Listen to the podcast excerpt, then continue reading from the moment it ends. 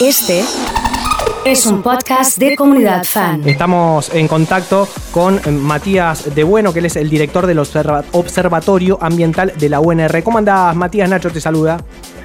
Hola Nacho, ¿cómo te va? ¿Todo en orden? Bien, todo en orden, todo, todo bien. Acá tratando un poco de ver los efectos colaterales de, lo que sucede cuando eh, se prende fuego, como se está prendiendo eh, la isla. ¿Qué, ¿Qué información tienen ustedes? ¿Qué manejan en relación a la contaminación del aire que respiramos?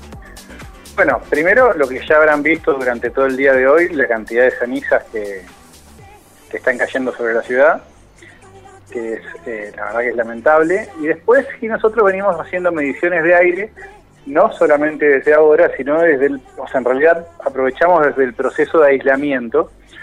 Y en el último informe que hicimos, que es hasta finales de julio, eh, lo que pudimos observar es que durante el momento de abril eh, había bajado la contaminación del aire en la ciudad en un 50% y con las posteriores mediciones, cuando se fue eh, fomentando cada vez mayor cantidad de incendios y de quema, eh, el aire tiene un promedio de alrededor de tres veces eh, mayor contaminación de lo permitido, pero con picos de entre cinco y seis veces mayor cantidad de contaminación de lo permitido.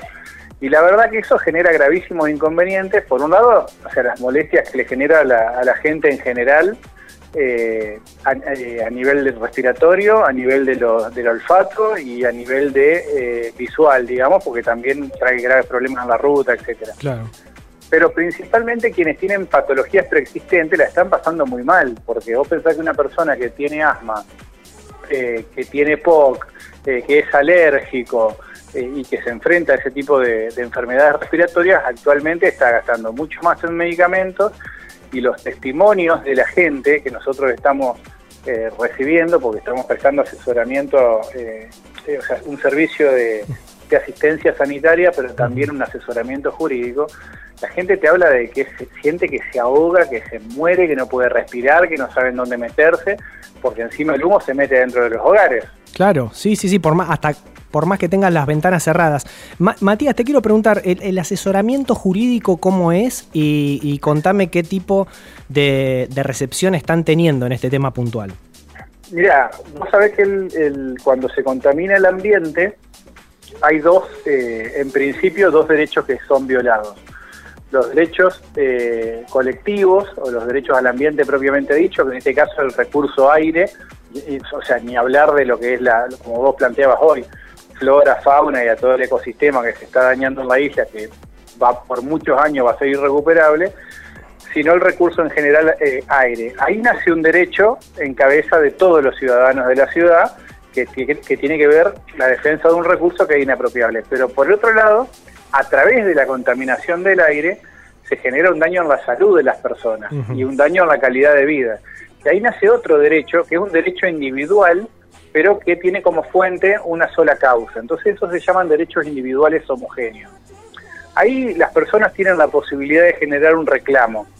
Eh, nosotros hemos visto por el último fallo de la Corte que en, ese, en la medida cautelar que plantea, donde plantea de que se forme la comisión interjurisdiccional, etcétera, se paren las quemas y ahí reconoce el daño que se le produce al ambiente, reconoce el daño que, se le produce al aire y también reconoce que ese, ese daño al ambiente le genera un daño a la salud de la población.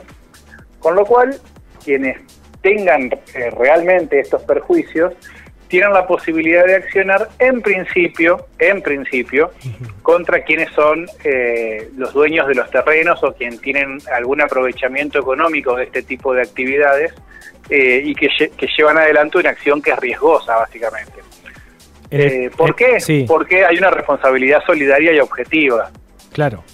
Eh, en el caso que yo quiera hacer una demanda judicial, por ejemplo, porque siento asma o me duele la garganta, me contacto con ustedes, ¿dónde me tengo que contactar? Ahí nosotros te hacemos un asesoramiento. Después, o sea, hay opciones, o sea, o trabajar con alguno de los abogados con los que nos manejamos, o trabajar con tu propio abogado, digamos, porque esto realmente se trabaja a través de lo que una demanda de daño propiamente dicha. Nosotros le decimos, mira, esta es la vía eh, y le prestamos también el servicio de los, de, los certificados médicos, etcétera, porque tienen la posibilidad de hablar con, con nuestro centro de salud y a partir de ahí sí eh, uno puede elegir cuál es la vía judicial que eh, plantea. O sea, se comunican con nosotros al- hoy eh, a través de las redes, es observatorioambiental.org, eh, y nosotros nos comunicamos, estamos demorando en, en por lo menos Eh, una semana en comunicarnos, porque la verdad que hay una, una cantidad importante de, de solicitudes y no damos abasto. Eso te iba a preguntarles, ¿están llegando muchas solicitudes de demandas judiciales? Eh, sí, mira, en estos últimos 20 días yo te digo que hubo alrededor de 150 consultas, Mirá, eh, lo que pasa, y, y- pero nosotros vamos respondiendo semana a semana, eh, y yo te diría que hay a- alrededor de 70 personas que están en condiciones de meter un reclamo. qué dato, qué dato ese, ¿eh? La verdad que eh, está bueno para que, porque sienta precedente. Eh, y porque esto va a continuar. Che, vos sabés que te, te quería preguntar algo que tiene que ver con lo que sucede en, en relación a- a cuando el olor se va. El aire, ¿cuánto puede du- durar un, un- un aire contaminado? Por ejemplo, supongamos que hoy hubo mucho olor, mañana viene una tormenta y el olor desaparece, pero el aire continúa estando contaminado. Mira, ese es un dato muy técnico. En realidad la lluvia generalmente limpia. Claro. Después, el- y, y- y generalmente nuestro aire lo limpia, ¿quién lo limpia? El humedal, lo limpian las islas, el aire que viene de este lado. Lo Claro. que pasa es que en este momento, lejos de estar limpiando cada vez que sopla el viento del este, nos está llenando de humo cada vez más. Eh, no te puedo decir yo técnicamente, Sí, sí, porque, sí. o sea, quizá lo puedo averiguar, pero no te lo puedo responder técnicamente cuánto tiempo el aire queda contaminado. Depende también para dónde sople el viento. eh, digamos, eh, es un recurso que se puede limpiar, Claro. pero bueno, no, no te puedo decir exactamente el tiempo Que dura, dura contaminado. Lo que sí está claro es que en la medida de que se vayan quemando eh, la flora que nosotros tenemos acá enfrente, va a ser menor la cantidad de aire limpio que se, está, que se va a estar regenerando, porque el humedal, eh, aparte de producir aire, es uno de los grandes sumideros de eh, dióxido de carbono, por eso se dice de que son eh, aliados eh, insustituibles de la lucha contra el calentamiento global, porque generan oxígeno y recepcionan dióxido de carbono, que es lo que estamos tratando que haya cada vez menos. Entonces, cada vez nosotros tenemos eh, transformaciones y cambios climáticos que son más feroces y por eso tenemos hoy el río que, que básicamente ha desaparecido entre, un, en- en- entre todos los arroyos, etcétera, entre un 75 y un 80% del agua, hoy eso no está. Eh, es una de las épocas más, una de las sequías más impresionantes de los últimos años, con lo cual hay mayor cantidad de tierra que, tiene abajo eh, pastos justamente que están secos y eso es lo que genera que haya mayor cantidad de biomasa que se está quemando, ni hablar del perjuicio que se le está generando a la fauna. Y ahora se empezó a ver el perjuicio que se le está generando también a la gente, a la población autóctona del lugar, porque se le están quemando los ranchos.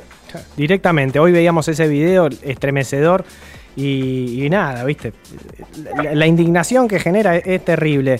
Eh, yo te quiero agradecer mucho este, este contacto. Recordemos cuál es la dirección de la web para aquellos que quieran iniciar alguna, alguna demanda. Repetímelo, por favor. Eh, observatorioambiental.org, ahí eh, se, se inscriben y sí le prestamos el asesoramiento. Me Buenísimo. gustaría aprovechar que Sí. estás eh, Decí. al aire, digamos, y, y pedirte, nosotros el 31 de agosto a las 7 de la tarde estamos organizando una charla debate por Zoom que también se va a transmitir por el canal de YouTube de la UNR, donde van a participar el intendente de Rosario, el rector y el defensor del pueblo de la provincia, que van a hacer una apreciación del- de la problemática, y están invitados seis diputados de distintos partidos, eh, que son diputados nacionales por Santa Fe, que están en el Congreso, y vamos a charlar sobre eh, los proyectos de ley de humedales, que es uno de los temas que más se está reclamando en este momento. Así que bueno. Perfecto, hecha la invitación la- la- entonces. La invitación, exactamente. Perfecto, perfecto, buenísimo. Gracias por compartirlo porque es muy importante que la gente empiece a meterse en, en este tema y entienda justamente para, para cuidar eh, básicamente nuestra isla y el aire, y el aire que, re- que respiramos. eh. Muchas gracias, Mati, por este contacto. Muchas gracias a vos por la invitación y estoy a disposición para cuando quieran. ¿eh? Ahí pasaba Matías de Bueno, él es eh, director del Observatorio Ambiental de la UNR, una persona muy importante para escuchar, no solo por eh, obviamente la contaminación ambiental que estamos sufriendo, sino también por esta herramienta que brinda la Universidad Nacional de Rosario para aquellas personas cansadísimas de esto que quieran iniciar una demanda o una acción legal.